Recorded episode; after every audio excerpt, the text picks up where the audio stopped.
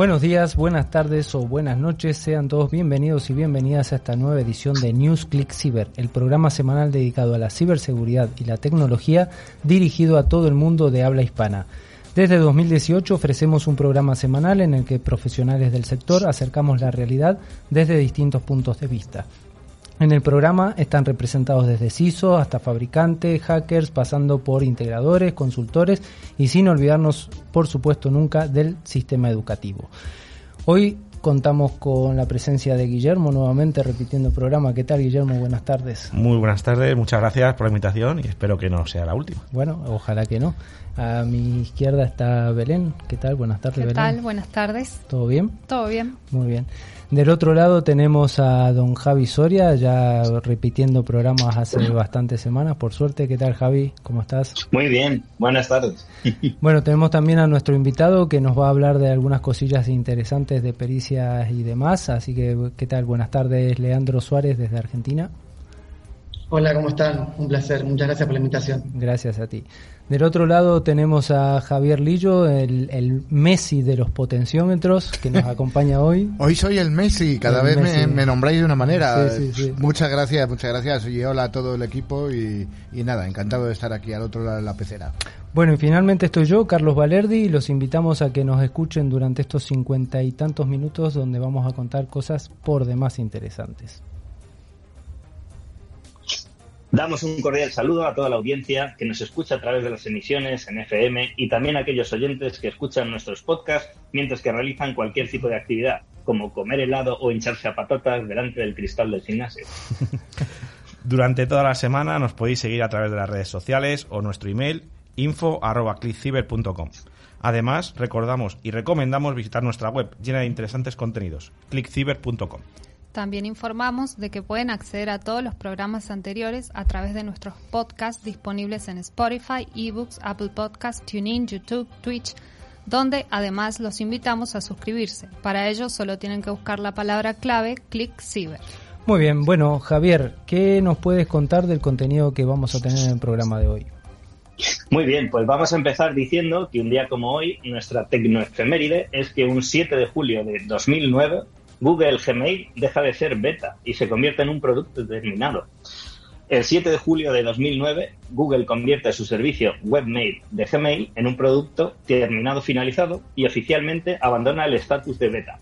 Google anunció Gmail para el público el 1 de abril de 2004. Gmail es el servicio de correo electrónico gratuito de Google con posibilidades de POP3 y de IMAP. Y además tendremos, como siempre, el menú del jueves.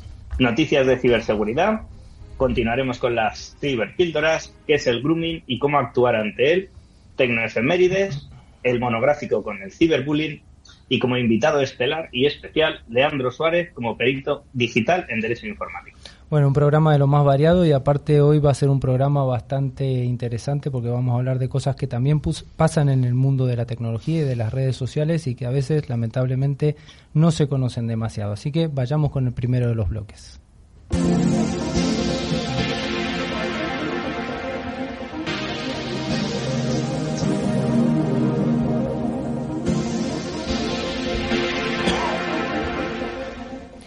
Como todas las semanas, damos las gracias a Netscope, solución tecnológica que protege los entornos cloud, por traernos la sección de noticias. Y la primera noticia de hoy dice que crecen los ciberataques dirigidos a infraestructuras industriales. Belén, ¿qué nos cuentas? Sí, Carlos, es que existen múltiples motivaciones por las que cualquiera se puede convertir en una ciberamenaza. Ciberdelincuencia, ciberterrorismo, ciberespionaje o ciberguerra.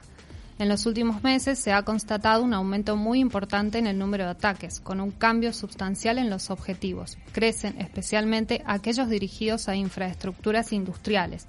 En particular, han afectado a sectores como energía, agua, acero, petróleo y automóvil. El impacto de un ataque exitoso a una infraestructura industrial puede afectar a la disponibilidad o mal funcionamiento de los procesos industriales. Puede ocasionar tiempos de inactividad no planificados que, en función de su duración y procesos afectados, podría, pondría en serio peligro la propia continuidad del negocio.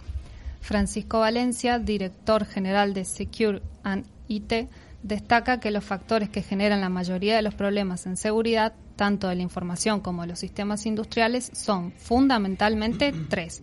La falta de valoración de activos, la falta de comunicación entre los departamentos y la escasa información y concienciación de los usuarios. Además apunta que el ransomware en la industria se ha multiplicado por 10 en un año y las consecuencias para las compañías pueden ser catastróficas.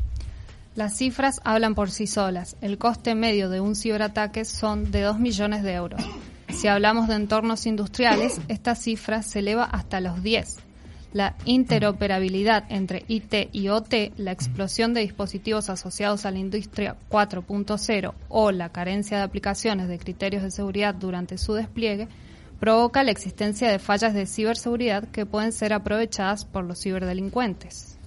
Las previsiones no apuntan a una mejora en este escenario y muestran una línea que sigue la misma tendencia que actualmente. Tres de cada cuatro empresas sufrirán un ataque que afectará a su entorno productivo e industrial. A esto se suma que casi un tercio de las organizaciones industriales ya han experimentado al menos un incidente de seguridad en el último año y que además la mitad de ellas no cuentan con un plan de respuesta ante incidentes de entorno OT. Los retos en los entornos industriales son complejos y eso multiplica las razones por las que es necesario impulsar la, ciberseguridad en OT. En primer lugar, porque generalmente no se dispone de un conocimiento exhaustivo de los elementos conectados a las redes de planta, así que difícilmente vamos a ser capaces de proteger algo de lo que se desconoce su existencia. Además, muchas de las instalaciones industriales no se han actualizado desde su puesta en producción, considerando que en esos, que en esos tiempos la ciberseguridad no era un requisito en el diseño. Otro de los aspectos más relevantes es que la industria no hay la posibilidad de parada o las ventanas de intervención son muy reducidas, pues se prioriza más la continuidad de la producción a otro factor. Otro factor de riesgo muy relevante son los accesos remotos, soporte y teleasistencia, y las intervenciones llevadas a cabo in situ por terceros, en las que normalmente hay poco control y rigor desde la perspectiva de la ciberseguridad. Nos encontramos en un escenario de aumento de la ciberamenaza, un entorno con arquitecturas de red heredadas, desconocimiento de lo que hay, carencia de conocimientos para la protección de ICS y en muchos casos escasez de medios y recursos. Por tanto, el elevado nivel de riesgo es un factor determinante en OT, nos comenta Hugo Llanos, director del área de, de ciberseguridad industrial de Secure and IT. A estas dificultades hay que añadir que el panorama normativo en ciberseguridad industrial es complejo e incluso ambiguo. Por este motivo, como explica Llanos, en Secure IT nos planteamos la necesidad de definir un conjunto de controles de ciberseguridad que permita a la industria gestionar de forma adecuada la ciberseguridad de sus procesos industriales, que se ajusten a un nivel de seguridad adecuado. Bueno, interesante esta noticia. Javier Soria, vos que sos del mundo OT, ¿algo para comentar sobre esto? Bueno, que normalmente hay poca concienciación, pero que últimamente en el World Economic Forum eh, las grandes industrias petroleras de oil and gas han decidido hacer un acuerdo para mejorar su entorno y las eléctricas se están poniendo las pilas. Entonces, poquito a poco. Bueno, esperemos que siga en ese camino. Bueno, la segunda noticia de hoy nos dice que los hackers iraníes toman control de servidores del metro israelí, Guillermo. Pues así es, Carlos. Y es que los medios iraníes informaron que piratas informáticos iraníes lograron tomar el control de los servidores del metro de Israel. Un canal de Telegram dio que el ciberataque enorme se dirigió a los sistemas operativos y servidores del metro de Israel. Además, el canal 12 de Israel informó que esto condujo a la intimidación en línea de sus sistemas, ya que Israel no tiene un sistema de trenes subterráneos. El ataque se produjo solo un día después de que uno similar interrumpiera las operaciones de los sitios web pertenecientes a las oficinas de cultura y medios de Irán, informó el Canal 12, aclarando que los activistas de la oposición iraní se habían atribuido la responsabilidad y que no estaban vinculados a Israel. Hace unos días, un gran ciberataque obligó a, tres empresas siderúrgicas estatales iraníes a detener su producción. Un grupo de hackers asumió la responsabilidad del ataque y dijo que había pirateado las tres mayores empresas siderúrgicas de Irán en respuesta a la agresión de la República Islámica.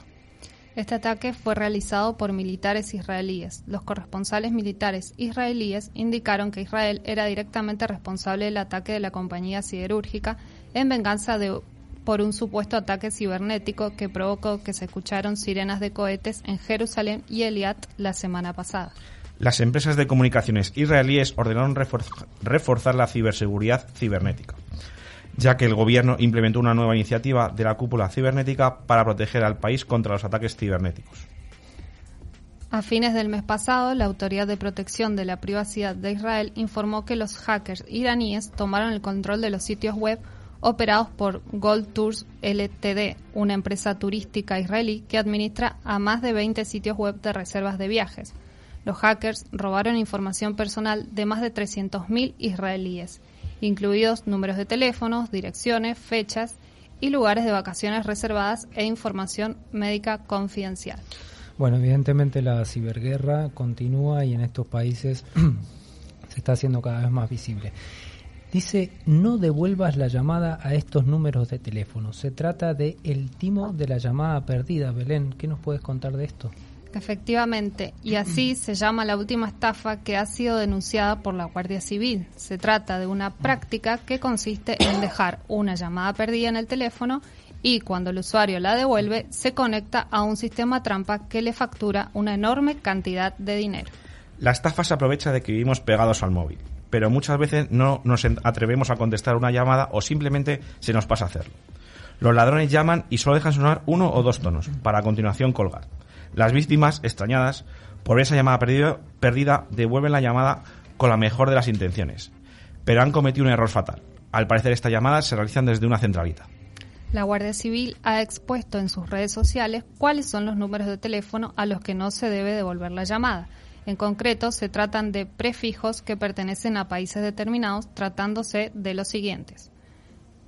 Eh, Albania 355, 225 Costa de Marfil, 233 Ghana, 234 Nigeria. Tal como la Guardia Civil ha explicado en Twitter, gracias a este timo los ladrones se llevan gran parte de la tarifa que se aplica en la factura de teléfono. ¿Cuánto, ¿Cuánto dinero ganan con el timo de la llamada perdida? Todo depende de la duración de la misma. Cuanto más tiempo esté al móvil, más porcentaje obtendrán. Bueno, Belén, ¿cómo podemos evitar esta estafa? Bueno, la mejor manera de evitar este timo es desconfiar de cualquier llamada con números que prevengan del extranjero. Si recibimos una llamada, podemos dejar que suene sin descolgar el teléfono y luego buscar el número en Internet para saber su origen. Pues muy bien, a estar atentos entonces, ya sabemos los números desde los que nos puede venir la factura de teléfono luego. La Guardia Civil advierte de otra estafa de la mula del dinero, Guillermo. Efectivamente, eh, la Guardia Civil ha decidido alertar a través de sus redes sociales de un peligroso nuevo timo en la que la víctima es engañada para convertirse en el delincuente, sin saberlo. Con esta estafa, el usuario comete delitos para los estafadores sin ser consciente de ello, haciéndolo como se conoce como la mula del dinero. Cuando los ciberdelincuentes obtienen dinero mediante métodos fraudulentos, lo más habitual es que recurran a personas que hagan de intermediarias para tratar de no levantar sospechas y ocultarse. Esta forma disfrazada de los ciberdelincuentes usan para que les ayuden a blanquear dinero convierte a las víctimas en criminales. Debido al alcance de las nuevas tecnologías, hoy en día el 90% de las personas que terminan siendo mulas de dinero son captadas mediante plataformas digitales. La Guardia Civil ha explicado en redes sociales que los criminales contratan a personas para que reciban en sus cuentas bancarias el dinero ilegalmente obtenido a cambio de una recompensa económica o comisión alertan en el tweet. Bueno, la quinta noticia de hoy, el que le hemos estado viendo en los medios de comunicación estos días, dice que han habido 66 detenidos por financiar a los Dominican a través de fraudes de Internet. Belén. Sí, esta noticia ha estado en todos los medios y es que la Policía Nacional ha asestado un golpe a la banda latina Dominican Don't Play con una macro operación contra uno de sus principales fuentes de financiación, un entramado dedicado a los fraudes en Internet en la que han sido detenidas 66 personas, entre ellas 19 miembros probados de la organización y 9 hackers. Esta conexión entre pandilleros y ciberdelincuentes de siete nacionalidades diferentes está detrás de una estafa a más, a más de medio centenar de víctimas en todo el territorio nacional por un valor de unos 500.000 euros. Al menos un 30% de esa cantidad ha ido a parar a las arcas de los Dominican Don't Play para sufragar sus actividades delictivas, según han indicado este miércoles en rueda de prensa los responsables de la investigación. Los integrantes de la banda latina arrestados pertenecen a los coros de embajadores, implicados en al menos tres, crímenes, tres crímenes en los últimos meses en Madrid. Argüelles, Alcobendas, Ciudad de Lineal, Pozuelo de Alarcón y Leganés son algunos de ellos los más activos en la región, el epicentro de los Dominican Dog Plays en España. A principios de año, la policía detectó que ambas organizaciones habían construido un entramado en el que los hackers disponían de pandilleros que les, había, que les abrían cuentas bancarias para materializar sus estafas en Internet y los miembros de la banda financiaban a su organización con un porcentaje del monto defraudado. Bueno, muy bien, vamos a aclarar nuevamente que hackers no es la palabra adecuada, que la palabra adecuada en este caso es ciberdelincuentes, las cosas como son. Bien, vamos a la sexta y última noticia del día que nos dice que después de Pegasus, que nos dio mucha tela, llega Hermit, su hermano italiano, un nuevo software espía para iOS y Android. Guillermo. Pues sí, todo esto no da ni un respiro y hay que estar alerta. Esta vez Google, a través de una investigación conjunta con Lookout Third Lab, ha lanzado un aviso global relacionando con un peligroso software espía que está siendo usado por los gobiernos para sustraer información de los móviles. Este ha sido bautizado como Hermit y ya se puede considerar el nuevo Pegasus, que ataca por igual tanto a iOS como a Android. Este spyware ha sido desarrollado presuntamente por la empresa italiana RCS Lab y puesto a disposición de diferentes agencias de inteligencia y también gobiernos de todo el mundo. A día de hoy se conoce que lo ha adquirido tanto Italia como Kazajistán. El nuevo Pegasus roba información de manera sofisticada. ¿Cómo es esto, Guillermo? Sí, eh, tal y como ha denunciado Google a través de su artículo, el modo de actuación es realmente sofisticado. Esto hace que el spyware se pueda camuflar detrás de aplicaciones que a simple vista parecen oficiales. Entra aquí las aplicaciones oficiales de Samsung, de mensajería y también de las operadoras que están instaladas para realizar ajustes comunes. La distribución se realiza a través de un simple SMS, que parece que tiene una procedencia completamente legítima, pero el problema es que el mensaje va a solicitar descargar un archivo para poder solucionar un fallo interno del dispositivo. Al final, lo que se estará instalando en esta aplicación maliciosa que pasará inadvertida al parecer a una app de mensajería de operadora o la oficial de Samsung. Una vez el malware ya está instalado en el dispositivo, va a poder tener acceso a todo lo que contenga. Pero hay que destacar que la aplicación por sí sola no incluye herramientas de ataque. Actúa como una simple puerta de entrada para descargar los exploits necesarios que le dará poder necesario para extraer toda la información que interesa al atacante. Bueno, esto sin duda es algo realmente peligroso, ya que según las cifras que ha dado Google, se ha podido llegar a infectar 10.000 dispositivos al día en Europa. Así que, como decimos siempre, a estar atento a las aplicaciones que descargamos en los móviles, si es posible tener un buen antivirus o participar de nuestro concurso al final del programa. Vamos con esa ciberpíldora. La ciberseguridad es uno de los sectores más pujantes de las tecnologías de la información. Si te interesa estar al día de los ciberataques y de cómo defendernos, escucha cada semana a Carlos Lillo y su equipo de expertos en NewsClick Ciber.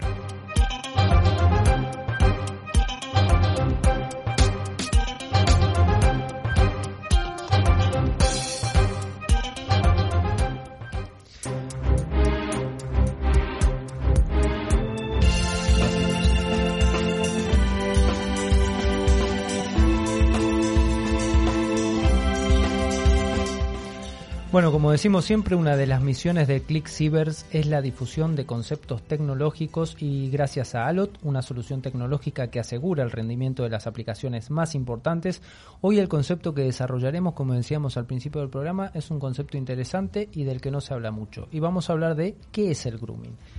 ¿Qué es el grooming, Belén?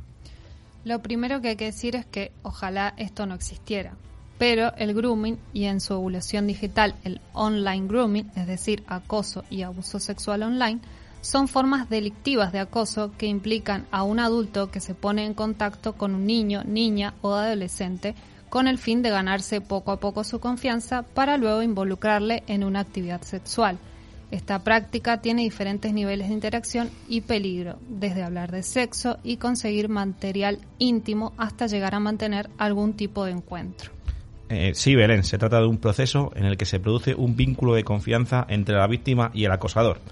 Este intenta aislar poco a poco menor, al menor y lo consigue desprendiendo de su red de apoyo, familiares, profesores, amigos, etc., y generando un ambiente de sectarismo e intimidad. En el caso del online grooming, el abusador envía, a través de un medio tecnológico, material sexual al niño o niña. Además, se suele hacer pasar por menor y adapta el lenguaje a la edad de la víctima. Es una violencia igual de real que la física, pero de la que no se puede huir. Bueno, Guillermo, ¿y esto es algo usual en España? Es algo que nos puede afectar a cualquiera, hijos, nietos, primos, etcétera. Para un ejemplo, vamos a poner un ejemplo cercano que ha ocurrido en, en, nuestro país. La Policía Nacional ha detenido en Málaga a un joven de 22, 22 años como presunto autor de un delito de corrupción de menores de una adolescente catalana de 15 años. Según la policía, el arrestado habría conocido a menor en las redes sociales y después de ganarse su confianza la convenció para que compartiera un vídeo de contenido sexual. La operación Rubioli lo ha llevado a cabo los grupos de ciberdelincuencia de Málaga y Barcelona y parte de una investigación de los mozos de escuadra. El detenido ofrecía a la menor ser su sugar daddy, término que define una conducta que crea una situación de superioridad por parte del adulto. Daddy hacia la menor, sugar. Bueno, y a medida que se ganó su confianza, como dice la noticia esta, le fue pidiendo imágenes más comprometidas, pese a saber que la víctima era menor de edad. Pero, ¿cómo evitamos que nos ocurra o que ocurra a personas cercanas, Guillermo? Muchos padres y madres no saben qué hacer para ayudar a sus hijos. Por ello, os indicamos unos pequeños consejos para prevenir el grooming. 1. Explicar a los niños los riesgos que supone en Internet el Internet, hacer hincapié en la importancia de no revelar datos personales a desconocidos y no enviar fotos ni vídeos a desconocidos. Aprender a manejar y usar las nuevas tecnologías para saber en qué actividades se encuentran los niños y a qué peligros se enfrentan. Colocar en PC en lugares de tránsito o visibles para evitar que chateen a puerta cerrada. Evitar que chateen desde las 22 horas en adelante, ya que a partir de esta hora se incrementa el número de usuarios y potencialmente aumenta el riesgo instalar antivirus y programas de navegación segura en los aparatos electrónicos que usen los menores. Llevar un seguimiento sobre las páginas que visitan, con quién hablan y sobre qué temas, hablando con ellos y preguntando. No instalar una webcam en el ordenador. En caso de hacerlo, restringir su uso con una clave de seguridad. Si sospechas que tu hijo o algún otro está siendo víctima de acoso a través de Internet, es conveniente hablar con él o ella, dando, dándole confianza para contarle lo que está pasando. Contacta con la policía o organizaciones de protección de niños, niñas y adolescentes si necesitas consejo o ayuda. Conversar con los menores acerca de sexualidad saludable y reforzar en ellos la idea de que pueden hablar sobre contenidos que les sean desagradables o que les hayan incomodado.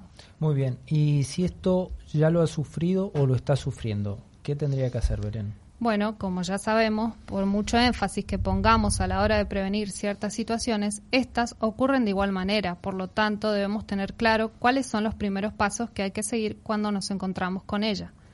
Por ejemplo, transmítele una actitud de seguridad y madurez. No borrar, destruir ni modificar la información que haya quedado en el dispositivo electrónico relacionado al hecho, ya que la integridad de la información es vital para poder seguir adelante con causas penales que se inicien no reenviar los mensajes constitutivos del delito, denunciar inmediatamente en la dependencia policial o fiscalía más cercana a tu domicilio, no cuestiones sus palabras y muéstrale apoyo incondicional.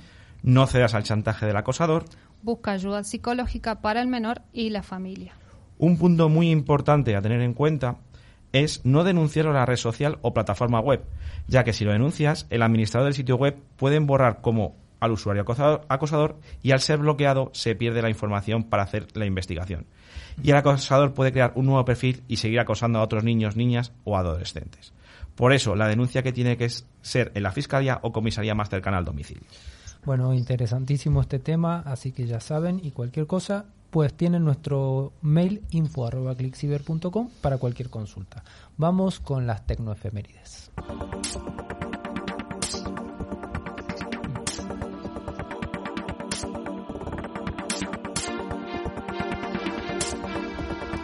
Bueno, como en todos los ámbitos, la tecnología y la ciberseguridad todos los días pasan cosas importantes. Por eso hoy vamos a traerles las tecnoefemérides de la semana de, de la mano de don Javier Soria. ¿Qué tal, Javier? A ver, ¿qué nos puedes contar? Muy bien.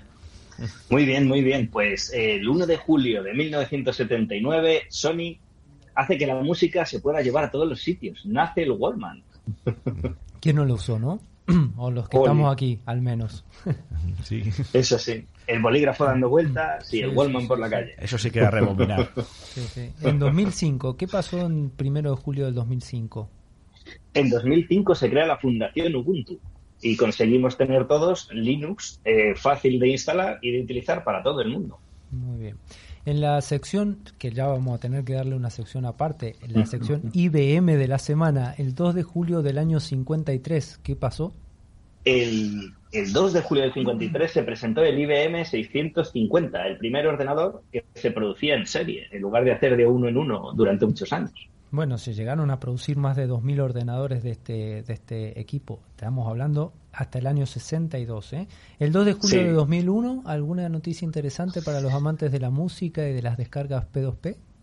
Tristemente, Napster cierra sus servidores por orden judicial. Luego se crearía Kazaa, pero de momento Napster... Bueno, que ahora creo que ha aparecido nuevamente. Y el 1 de julio del 46 y el 3 de julio del 71. ¿Quiénes nacieron? Nacen Gottfried Leibniz, denominado el último genio universal, y Julian Assange, el fundador de Wikileaks, gracias al cual sabemos todos los tejemanejes que se ocultan por ahí. Exacto. ¿Y qué pasó un 4 de julio del 96, el día de la independencia de Estados Unidos? que se lanzó Hotmail. Hotmail. Que después fue creado, o sea, fue comprado por Microsoft. Exactamente. ¿Y qué significa Hotmail?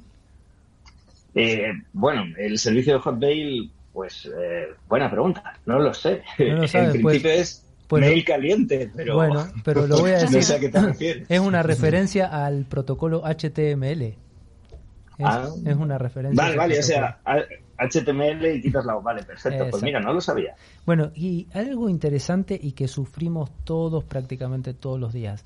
¿Qué pasó el 5 de julio del año 37? Bueno, nace el spam, el verdadero spam, es decir, los mensajes no solicitados. Bueno, y, contanos un poquito la historia del spam. ¿De, dónde viene la palabra en realidad?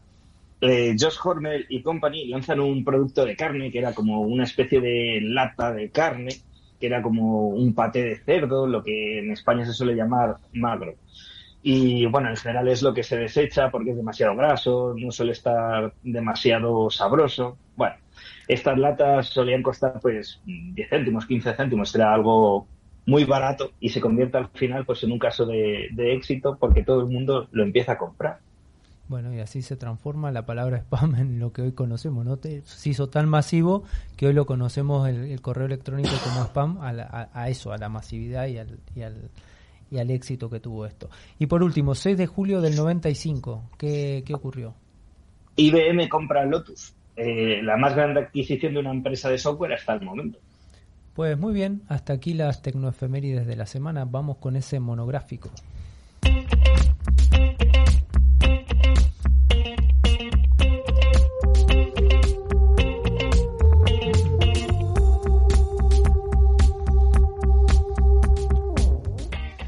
Bueno, esta sección de monográficos será ofrecida por ForcePoint, fabricante líder de seguridad convergente con un amplio catálogo de soluciones de ciberseguridad. Hoy vamos a hablar con Javier Soria de ciberbullying, siguiendo con esta línea que hemos comenzado en el programa de hoy. ¿Qué pasa con el ciberbullying? ¿Hemos mejorado realmente o todo sigue igual o peor, Javier? Bueno, la pandemia no ha hecho más que agravar la dependencia de los jóvenes y de los mayores a estas tecnologías. Por lo tanto, ha aumentado en gran forma el acoso escolar de los chavales, incluso más de un 50%. El ciberbullying, además, provoca un daño muy profundo en las víctimas que lo padecen. El acoso escolar puede llegar eh, en todos los ámbitos, pero sí, sobre todo es que ahora no para y está oculto y los padres en muchos casos y los profesores no se dan cuenta. Las burlas se hacen a través de redes sociales, grupos de WhatsApp, y las víctimas se hunden cada vez más y dejan de querer conectarse o ir al colegio, tener vergüenza. Al final es algo bastante complejo y los padres deben ser conscientes del peligro que entrañan las redes sociales y no deberían dejar que sus hijos tuvieran acceso a ellas hasta por lo menos los 14 años. bueno, hay que decir también que las redes sociales hacen poco por evitarlo, ¿no? No hay un, no hay un foros de, de regulación de este tipo de cosas. Pasa lo que pasa y, se regula y se controla bastante poco. Para eso, bueno, pero esto cómo afecta a los más pequeños, Javier? Bueno, el, rendimiento escolar básicamente disminuye salvajemente. tiene importantes consecuencias sobre la autoestima, la salud mental de quien lo sufre, pero también ese rendimiento académico que decíamos en muchos casos se vuelve ínfimo. Entonces, hay un informe eh, sobre la Fundación Alternativas que se llama El impacto del acoso escolar en el rendimiento académico en España, elaborado por la Universidad eh, de Valencia.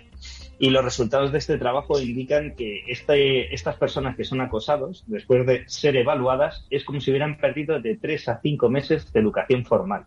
Es una salvajada en comparación a los que no les acosan.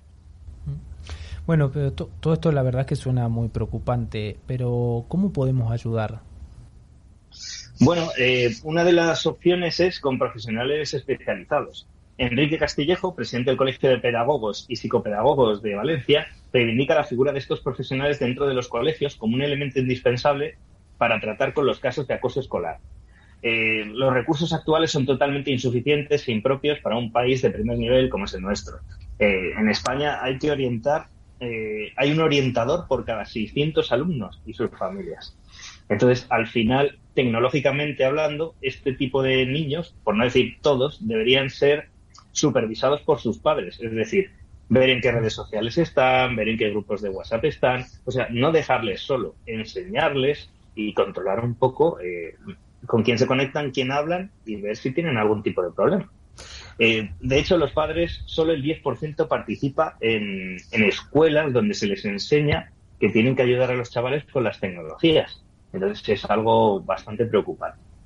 Entonces, al final, lo que una conclusión sería que los padres deberían involucrarse más en la ciberseguridad, en lo que hacen sus hijos en redes sociales, en cómo utilizan la tecnología, con quién se comunican, eh, o sea, lo que venimos predicando siempre, ¿no? La ciberseguridad no es solo para los directores de IT de las empresas, también es para los padres, para los abuelos, para los tíos y para todos que tienen que estar atentos a lo que pasa, ¿no? Eh, ¿cómo, podemos actuar eh, o cómo deberían actuar una institución escolar ante un problema de este tipo, Javier? Cuando se da un caso de acoso escolar, pues normalmente existe un protocolo de actuación establecido con unas medidas de intervención. En algunos casos se recurre a la policía local eh, para que acudan al lugar de los hechos, comprobar qué ha ocurrido, ver las redes sociales. Pero bueno, al final eh, estos protocolos parece que estaban escritos desde hace 20 años y no son muy efectivos. En papiro. Y desde el lado oscuro, es decir, desde las redes, ¿cómo deberíamos actuar? Tanto como padres o, las redes mismas, ¿no? ¿Qué, creemos que deberían hacer? Eh, bueno, Twitter, Facebook y demás para evitar este tipo de cosas? ¿Deberían entrar en, en ese terreno de regular lo que pasa o, bueno, es un terreno un poco escabroso? Bueno, aquí eh, lo que ocurre muchas veces en estas redes es que hay miles de perfiles falsos, hay redes de bots, hay redes un poco mafiosas, ¿no? Entonces es complicado decirle a una empresa que debe regular eso. A lo mejor lo que deben hacer es que a determinada edad no permitir que se creen perfiles y sí que permitir que se creen perfiles bajo supervisión, es decir, que directamente lo que escriba lo que reciba lo puedan tener los padres al momento. Otra de las cosas que puedes hacer es asociar un perfil invisible en el cual el padre eh, esté todo el rato viendo lo que tiene o conectarlo como amigo bajo otro nombre. Pero principalmente es no dejar a, a los niños solos, niños 14, 16 años, porque no están preparados para gestionar emocionalmente este tipo de problemas. Exacto. Bueno, una de las cosas que supuestamente quería hacer Elon Musk si compraba Twitter, ¿no? Que las cuentas fueran todas verificadas. Bueno, vamos a ver si, si lo Sí, pero se dio cuenta que en la del presidente de los Estados Unidos la mitad eran seguidores falsos y dijo, uh, si en el presidente de los Estados Unidos la mitad son falsos, el resto. Bueno, los adultos también ejercemos bullying, ¿no? Sí, las redes sociales nos han proveído de, provisto, perdón, de un anonimato perturbador. Y digo perturbador porque ha servido para sacar en muchas ocasiones lo peor que llevamos dentro, porque como es anónimo, pues mucha de la gente se deja llevar. Podemos mencionar Twitter como red social por antonomasia, en la que el odio se dispara con tanta facilidad que al final parece que, que estás en un sitio donde solo vomitas maldades. Pero Twitter no cuenta solo con el monopolio del hate en la red, eh, solo hace falta darnos una vuelta por TikTok, Instagram o cualquier red social para ver que la cantidad de comentarios que se realizan suelen ser ofensivos, que las personas somos capaces de lanzar eh, insultos sin ningún tipo de reparo y que como se supone que no hay consecuencias ni nos conocemos, pues nos anclamos en ese anonimato y vomitamos básicamente cosas que no deberíamos decir y que a la cara casi nadie se atreve a decir. y más. Muy, muy interesante, Javier. ¿Algún consejo para finalizar? Mm, bueno, o sea, intentar educar a los chavales, acompañarlos y supervisar todos, todos los temas que publiquen en redes sociales y que reciban ellos. Concienciar y educar, lo que decimos siempre, interesantísimo. Muchas gracias Javier y vamos con el invitado de hoy.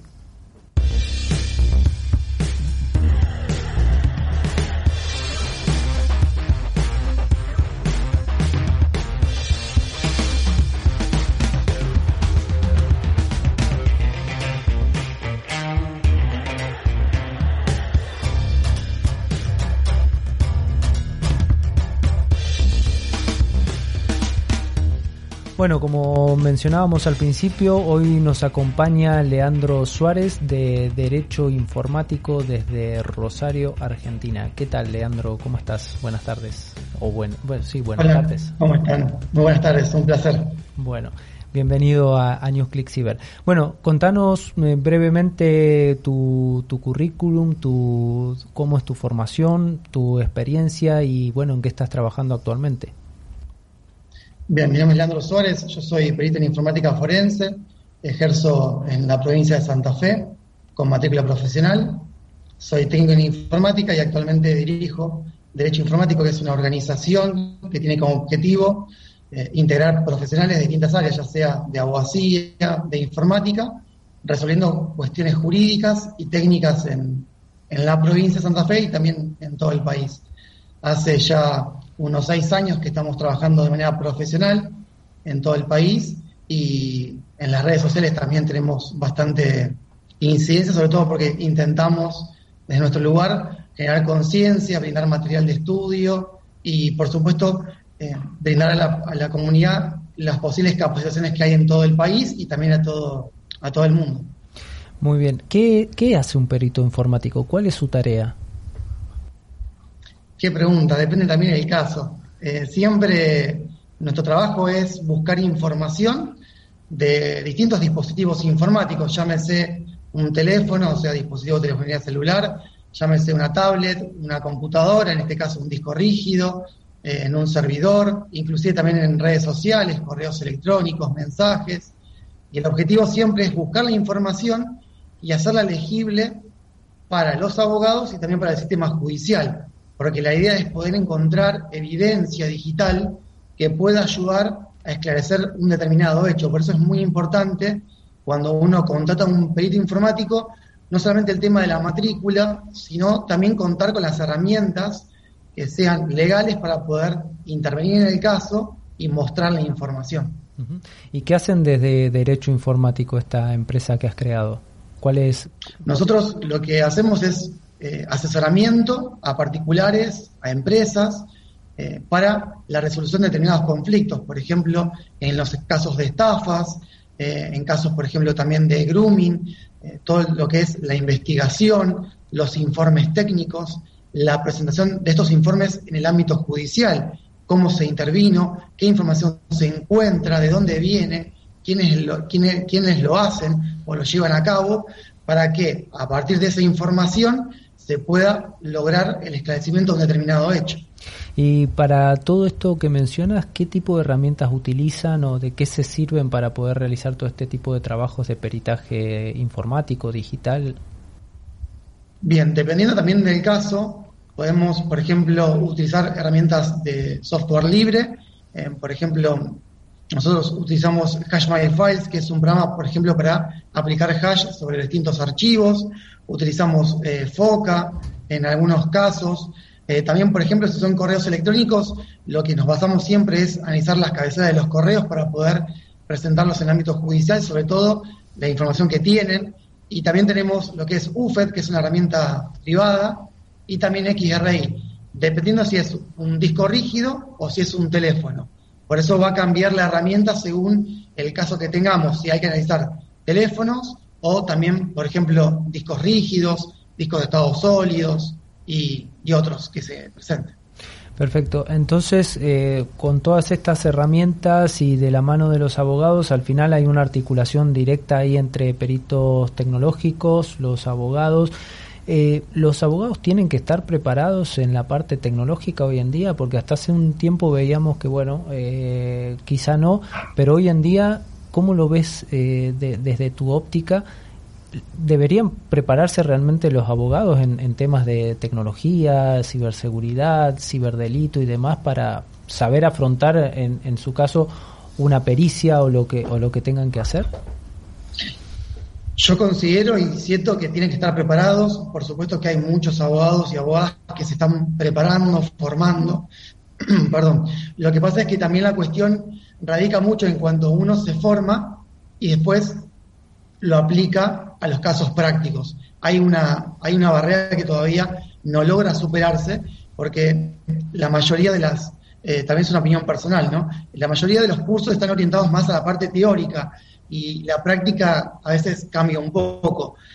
la articulación que vos mencionabas al principio, nos cuesta muchísimo los informáticos acoplarnos con los abogados, sobre todo por el hecho de que eh, los códigos civiles, comerciales, penales, eh, tienen tal vez una, creación mucho más antigua que la informática. La informática va cambiando, entonces muchas veces articular lo que dice en el código con lo que pasa en la realidad nos cuesta mucho. Entonces, también desde la parte legal y desde la parte también de, la formación, a veces eh, el informático es un poco más práctico, eh, que el abogado tal vez necesita hacer una construcción un poco más extensa de algún caso, eh, pero yo creo que nos vamos llevando un poco mejor a medida que va pasando el tiempo, pero al principio es un poco chocante el hecho de, es, rígido, eh, tal vez algo más complejo como es la informática, trasladarlo al mundo del derecho.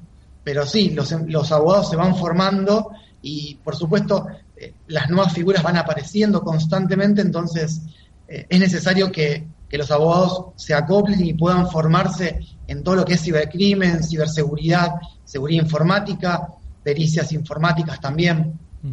Esto que, que mencionás de, ir congeniando ¿no? los dos, el, abogado que es muy estructurado en base a lo que dice la ley al final, ¿no? Y, y, el informático que al final es un técnico puro y duro, todo, tenés formación informática.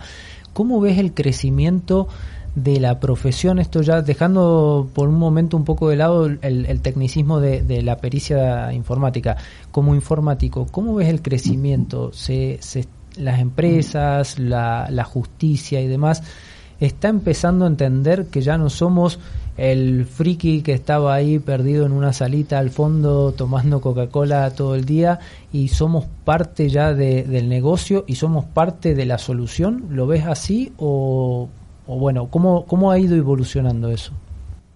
Si uno se pone a pensar, y lo digo desde el lado de Argentina, hace 20 años, 10 años lo que era la informática, claramente no tiene el mismo poder o el mismo peso que lo tiene hoy. Hoy eh, en los grupos eh, empresariales o en el ámbito de la justicia, ya el informático, la voz que tiene eh, es de mayor peso, tiene una mayor incidencia. Y claramente, como vos decías, no es el friki o esa, esa persona que estaba escondida, sino que ahora ocupa un, lugar importante en la toma de decisiones inclusive. En, relación a tu pregunta, en la primera parte de la pregunta, las empresas empiezan a tomar un poco más de, de conciencia sobre lo que están padeciendo, porque en definitiva estamos hablando de información y eso es dinero. Entonces, si no hay una política clara de protección de datos, de inversión de infraestructura informática y de capacitación, eh, pierden mucho dinero y también pierden el negocio.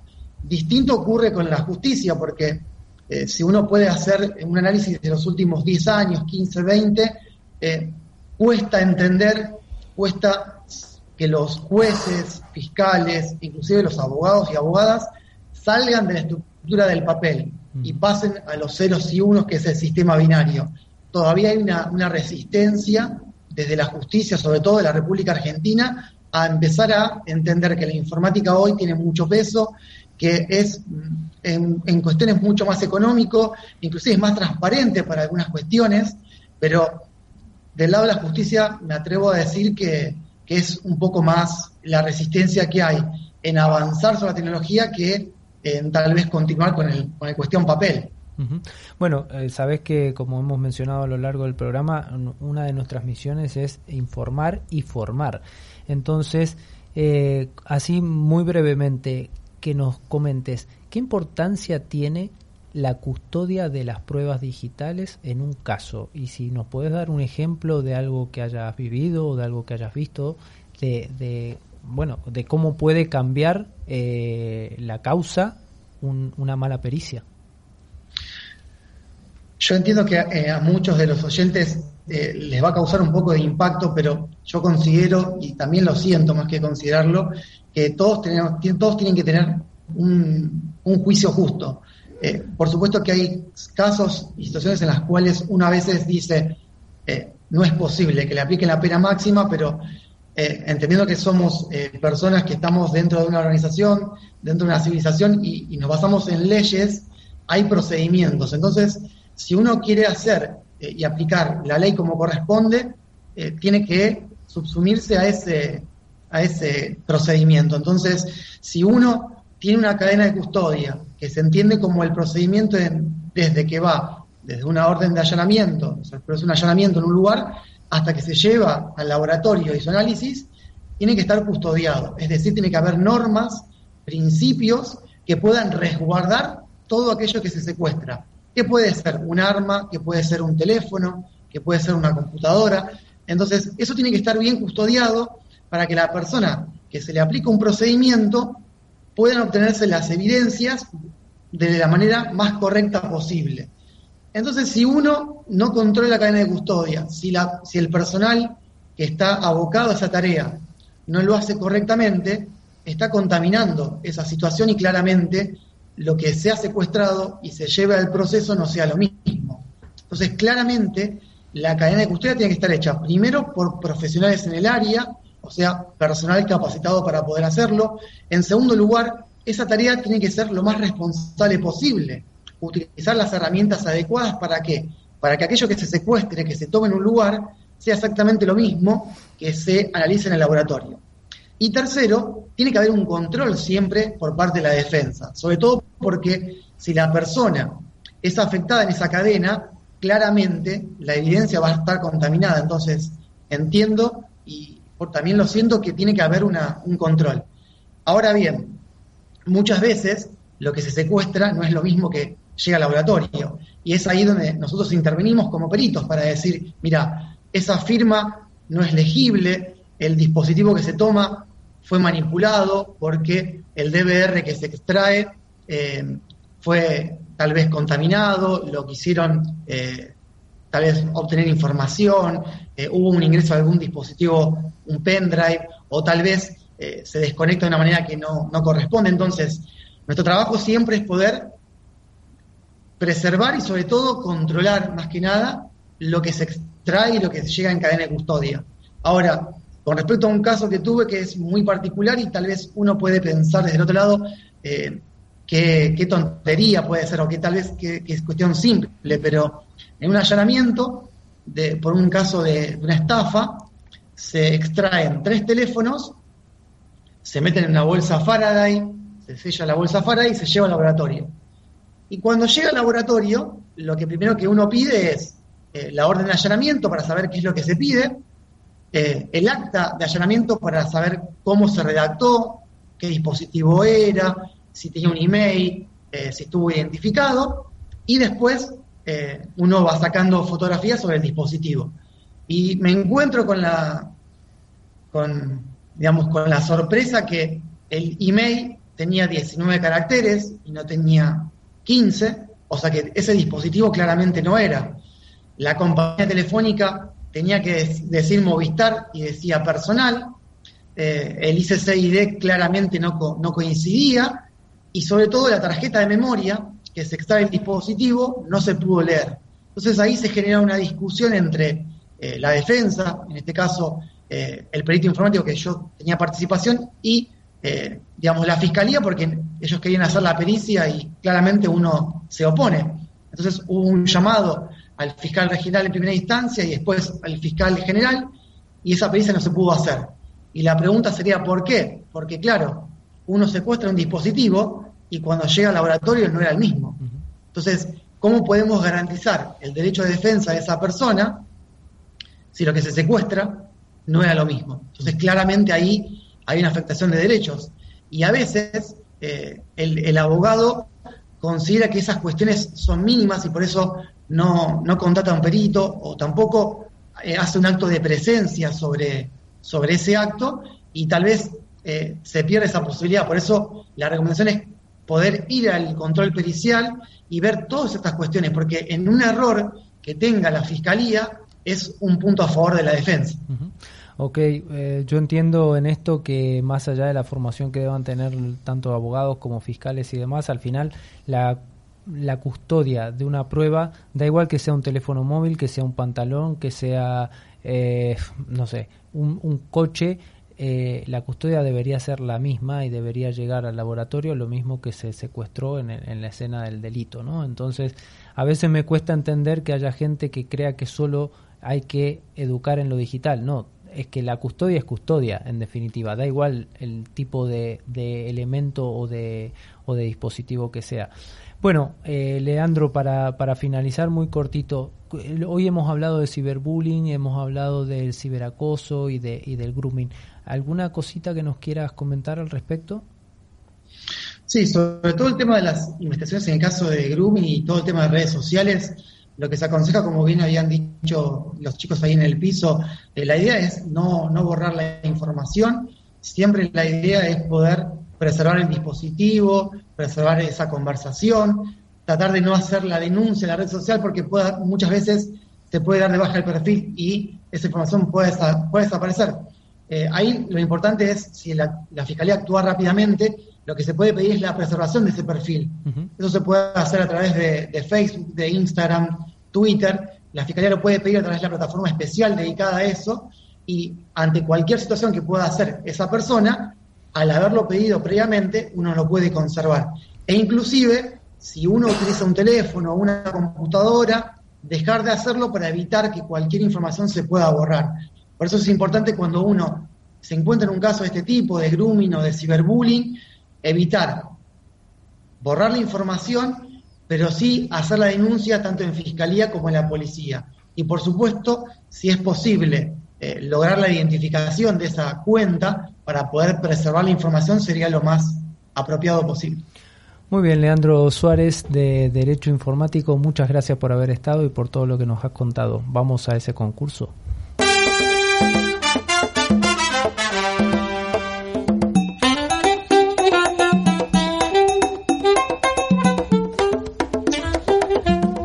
Bueno, como cada semana, Tren Micro nos trae esta sección en la que nos facilita los premios, que son dos licencias de antivirus con calidad profesional válidas para un año.